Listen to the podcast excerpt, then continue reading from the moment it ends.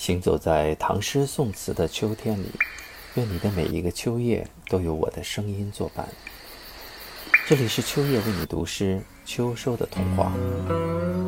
今天为大家朗读的是宋代雷安正寿的作品《嘉泰补登录卷十八》。千山同一月，万户尽皆春。千江有水千江月，万里无云万里天。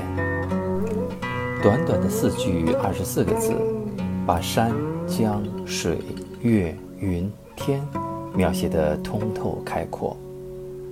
都市中的我们总是忘了大自然的无私馈赠。这些无法用金钱衡量的财富，其实随处可见，而我们却总是视而不见。也很像是爱情和亲情，这些都随时可见，但我们却总是身未动，心已远。